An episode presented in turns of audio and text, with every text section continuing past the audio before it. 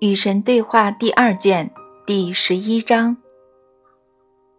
你说过会在第二卷谈论当今地球面临的宏观地缘政治话题，但我没想到你的言辞会这么激烈。这世界不能再自我欺骗了，要觉醒过来，要发现人类唯一的问题就在于缺乏爱。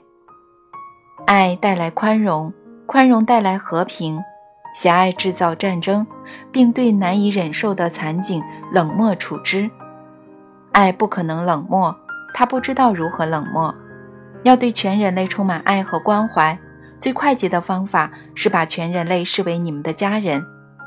要把全人类视为你们的家人，最快捷的方法是别再将你们自己分开。当今世界上，每个国家必须联合起来。我们有联合国呀，联合国向来孱弱无力，前景也很暗淡。要让这个机构有效的运作，必须对它进行彻底的重组，并非不可能，但也许会很困难、很麻烦。好吧，那你有什么提议吗？我没有提议，我只是实话实说。在这次对话中，你告诉我你们的新选择是什么。我则如实说出实现这些选择的办法。关于当今地球上人民和国家之间现有的关系，你会做出什么选择呢？我想引用你的话：如果让我选，我希望我们对全人类充满爱和关怀。我实话告诉你吧，要让你的选择变成现实，你们必须组织新的政治共同体。让每个国家能够平等地拥有对世界事务的发言权，平等地享有世界上的资源。那永远不可能。强大的富国永远不会将他们的主权、财富和资源拱手让给弱小的穷国。凭什么要让他们那么做呢？因为那么做对他们是最有益的。他们可不是这么想的，我也不是这么想的。如果你们国家的经济每年能够增加数十亿美元的规模，将这些钱用于让饥饿者有食品、贫穷者有衣服、流浪者有居所、年老者有依靠，为所有人提供更好的医疗服务和有尊严的生活标准，这对你们的国家来说，难道不是最有利的吗？嗯，有些美国人会说。这是拿富人和中等收入纳税人的钱来帮助穷人，于事无补的，这个国家依然会混乱不堪，犯罪现象在全国屡见不鲜，通货膨胀夺走人民积蓄的辛苦钱，失业率直线蹿升，政府部门变得越来越臃肿，而学校则向学生派发避孕套。你听起来像是在广播电台主持脱口秀呢。这些确实是许多美国人关心的问题啊。那我只能说，这些人鼠目寸光了。如果每年有数十亿美元，无非就是每月数千万美元，每周数百万元，摊到每天数目就更少了。投入到你们的经济系统，如果你们能够用这些钱来让饥饿者有食品，贫穷者有衣服，流浪者有居所，年老者有依靠。为所有人提供医疗服务和尊严，那么犯罪现象将会永远消失。难道你还不明白吗？那些钱投入你们的经济之后，新的岗位会像雨后春笋那样冒出来。难道你还不明白吗？甚至你们自己的政府部门也会变得精简，因为他要做的事情越来越少。难道你还不明白吗？我觉得你说的情况有些也许会发生吧，我可无法想象政府机构会变得精简。但这些数千万、数十亿美元从哪里来的呢？来自你那个新的全球政府征集的税收吗？还是向那些辛勤工作的人收取更多的钱，然后送给那些不肯自食其力、想要不劳而获的人呢？这是你的想法吗？不是啦，但许多人是这么想的。我只是如实说出他们的观点。嗯，这个问题我想等会儿再讨论。现在我不想转移话题，但是稍后我会跟你谈论这个。太好了。但你刚才问到这些新的钱从哪里来？嗯，这些钱的来源不会是新的全球政府征收的新税项。虽然在开明的统治之下，这个政府的成员，也就是各个公民，将会愿意送出他们收入的百分之十，用以满足社会的整体需要，也不会是任何地方政府征收的新税项。实际上，到时有些地方政府肯定能够减免税收。你们只要改变世界观。重新调整你们的世界政治格局，便能得到所有这些好处。怎么可能呢？你们可以把打造防御系统和进攻武器的钱省下来啊！我明白了，你希望我们解散军队，不仅是你们，而是世界上每个国家。但你们不用解散军队，只需要大规模的裁军就可以。内部秩序将会是你们唯一的需要。你们可以加强地方的警力，这是你们说你们想要做，但每年到了安排预算时又宣称你们做不了的事情。同时，极大的削减你们用在战争武器和备战工作上的开支，也就是说，极大的削减你们用在进攻性和防御性、大规模杀伤性武器上的开销。首先，我认为通过这种办法节省下来的钱，并没有你说的那么多。其次，我认为你永远无法说服人们认为他们应该放弃自我保护的能力。让我们来看数据吧。目前，我们写下这句话的时候是1994年3月25日。世界各国政府每年用于军事目的的开销大约为一万亿美元。也就是说，全世界每分钟所花的军费是一百万美元。军费最多的国家可以把最多的钱用于前面提到的那些当务之急，所以那些面积较大、财富较多的国家将会明白这么做对他们是最有利的。前提是他们认为这么做确实可行。但那些面积较大、财富较多的国家不敢完全放弃军事防御。因为他们害怕那些嫉妒他们、想得到他们拥有的东西的国家会发起侵略和攻击。有两种办法可以消除这种威胁：一，从世界上所有的财富和资源中拿出足够多的部分，用来和全世界人民分享，这样就没有人会渴望或需要别人拥有的东西，大家都能有尊严的生活，再也不会感到害怕。二。创造某种能够消灭战争的需要，甚至战争的可能性的分歧解决制度。这世界上的人恐怕永远创造不了这样的制度。他们已经创造出来了，是吗？是啊，有个关于这种政治秩序的伟大实验正在你们的世界里进行。那个实验叫做“美利坚合众国”。刚才你又说美国已败涂地，是的，美国距离成功还非常遥远。正如我刚才承诺过的，稍后我将会谈论这个问题，以及那些妨碍美国取得成功的心态。尽管如此，它仍然是目前最好的实验。那就像温斯顿·丘吉尔所说的：“民主是最坏的制度。”他曾经说：“除了其他所有制度以外。”你们的国家率先让各个独立的州结成松散的联邦，成功的将它们联合成团结的群体。每个州都服从于中央政府。起初，没有哪个州愿意这么做，每个州都极力抵制，生怕失去其独立的好处，宣称这种联合并不符合其最佳利益。了解这些独立的州在当时的所作所为，也许对你们会有所启发。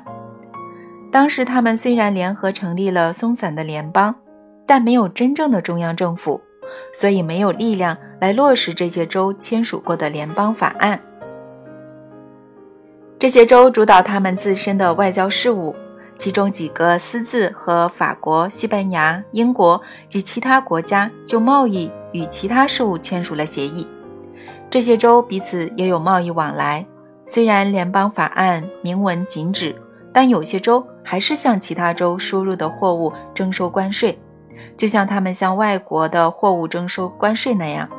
商人别无选择。假如他们想要购买或者销售他们的商品，只能在海关付钱。由于没有中央政府禁止征收此类税项的协议，成了一纸空文。这些独立的州也彼此交战，每个州都把他的民兵当作常规军队。九个州拥有海军，别惹我是每个州的官方明文。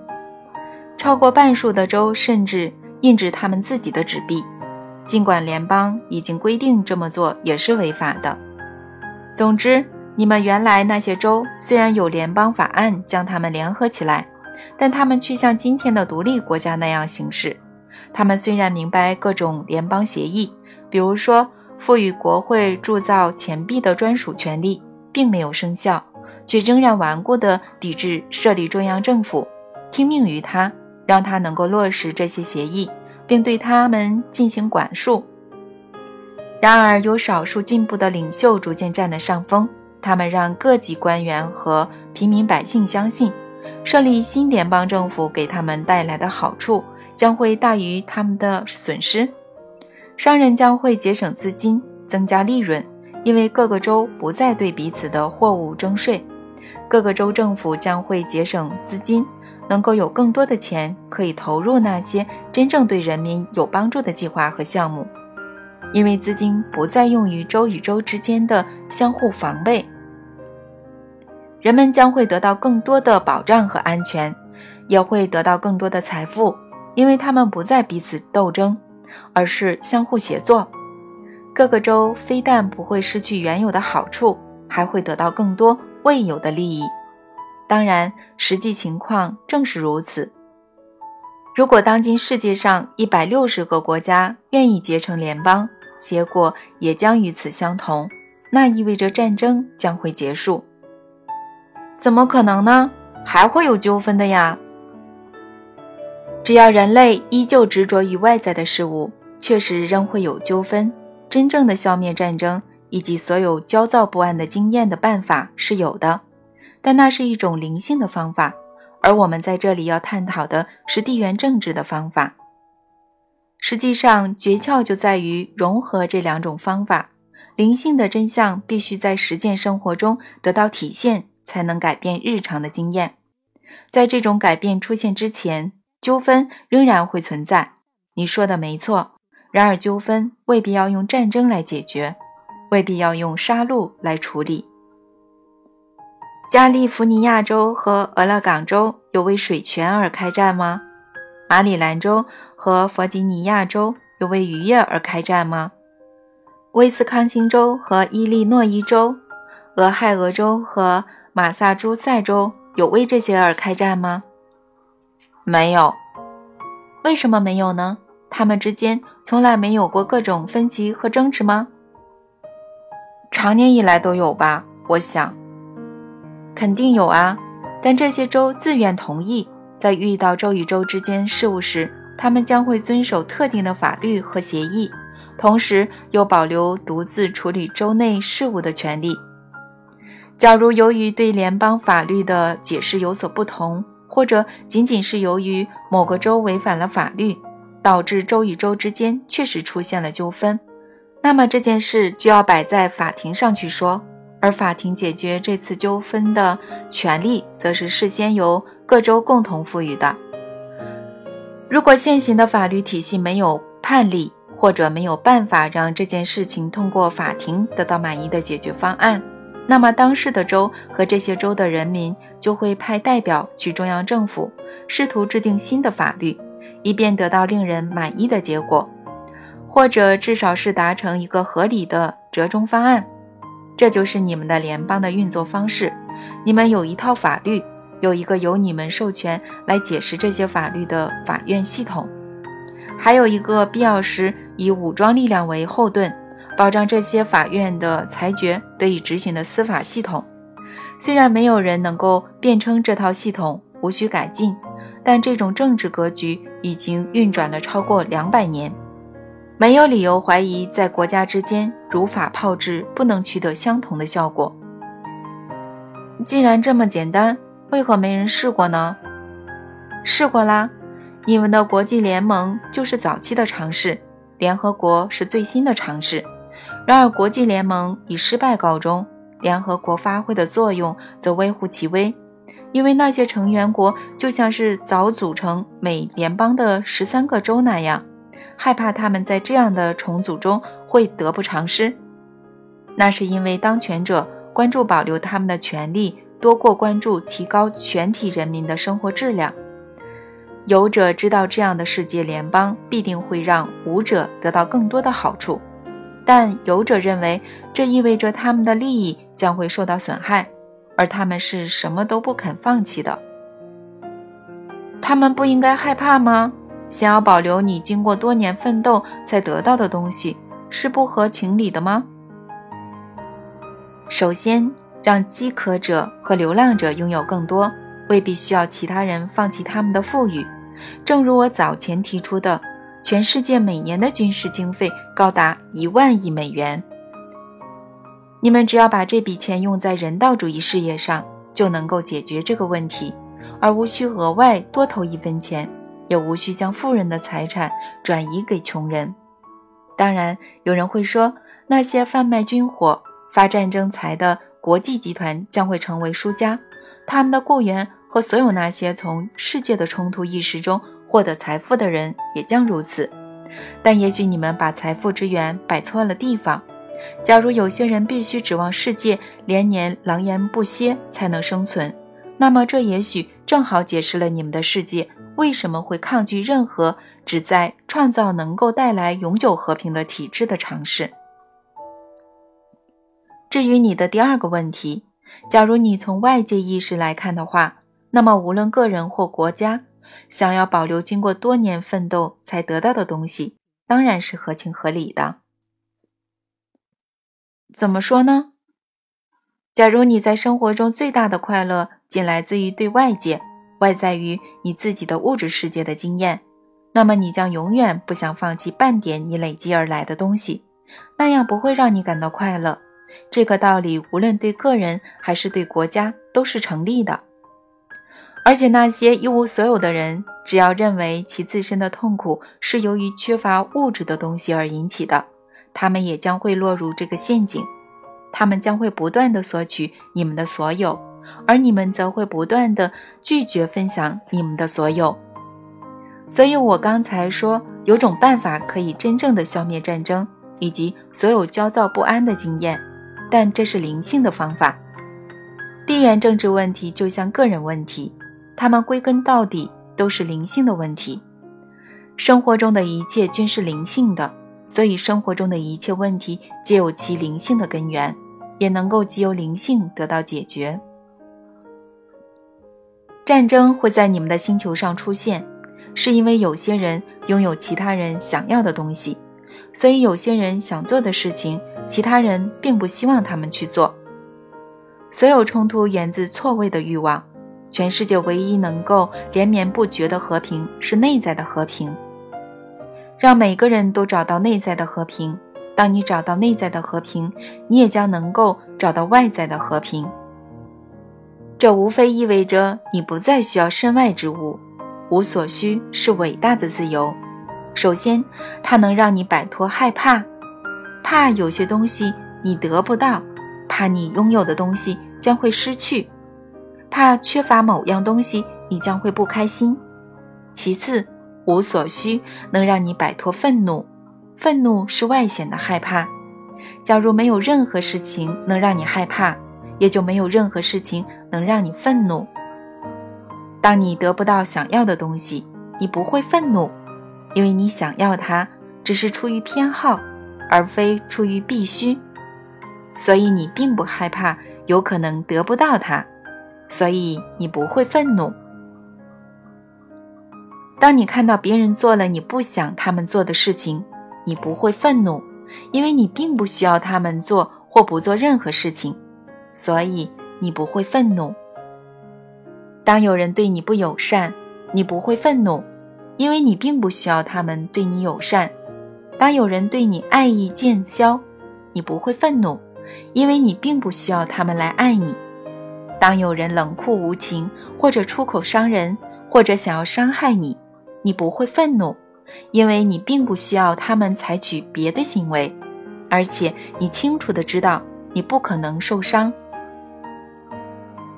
甚至当有人想要夺走你的生命，你也不会愤怒，因为你并不害怕死亡。当你丢弃害怕，别人夺走你任何东西，都不会让你愤怒。你内在的本能的认识到，你已经创造的一切，都可以重新被创造，而且更重要的是，那是没有关系的。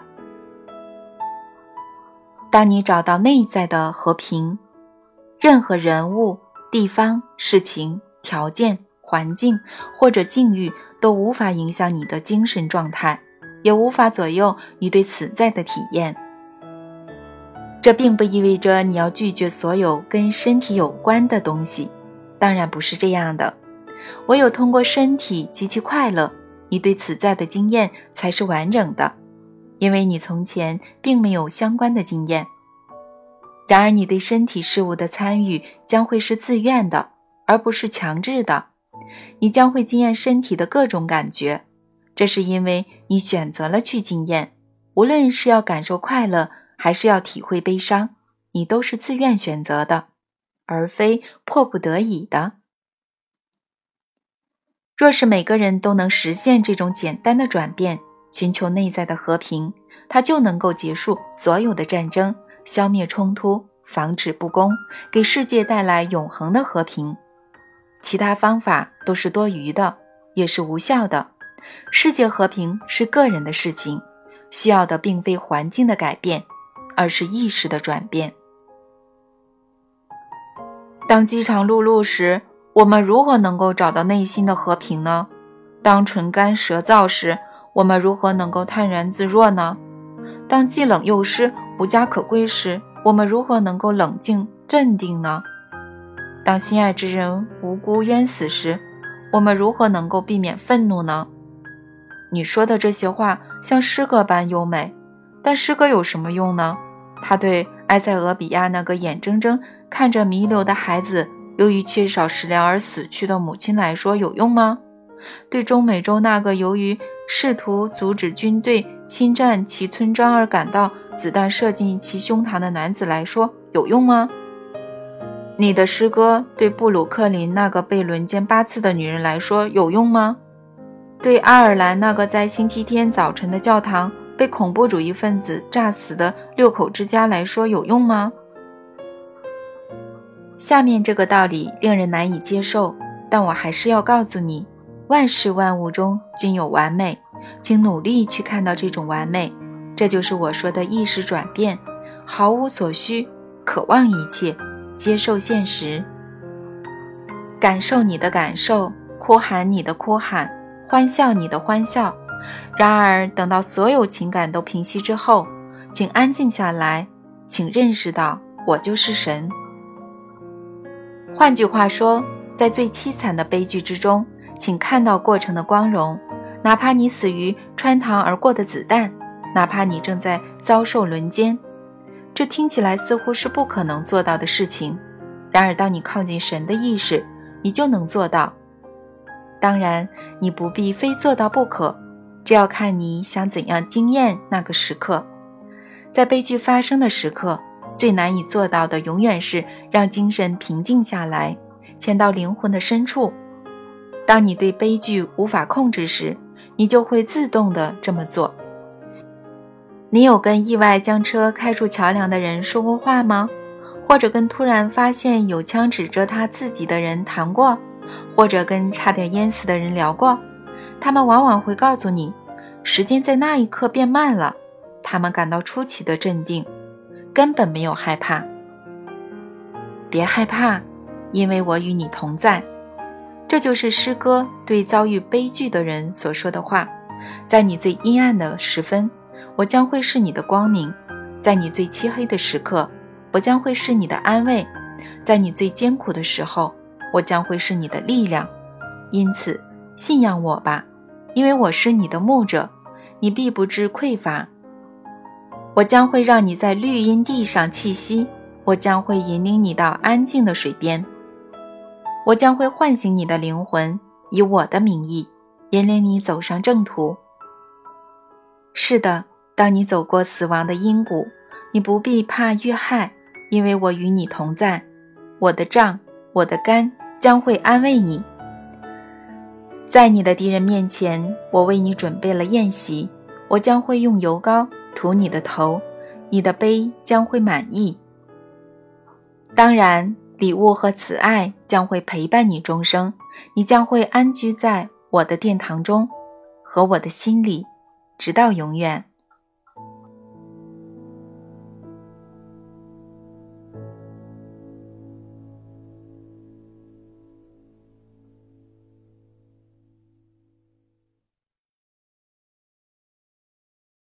更多节目，下载荔枝 FM 收听。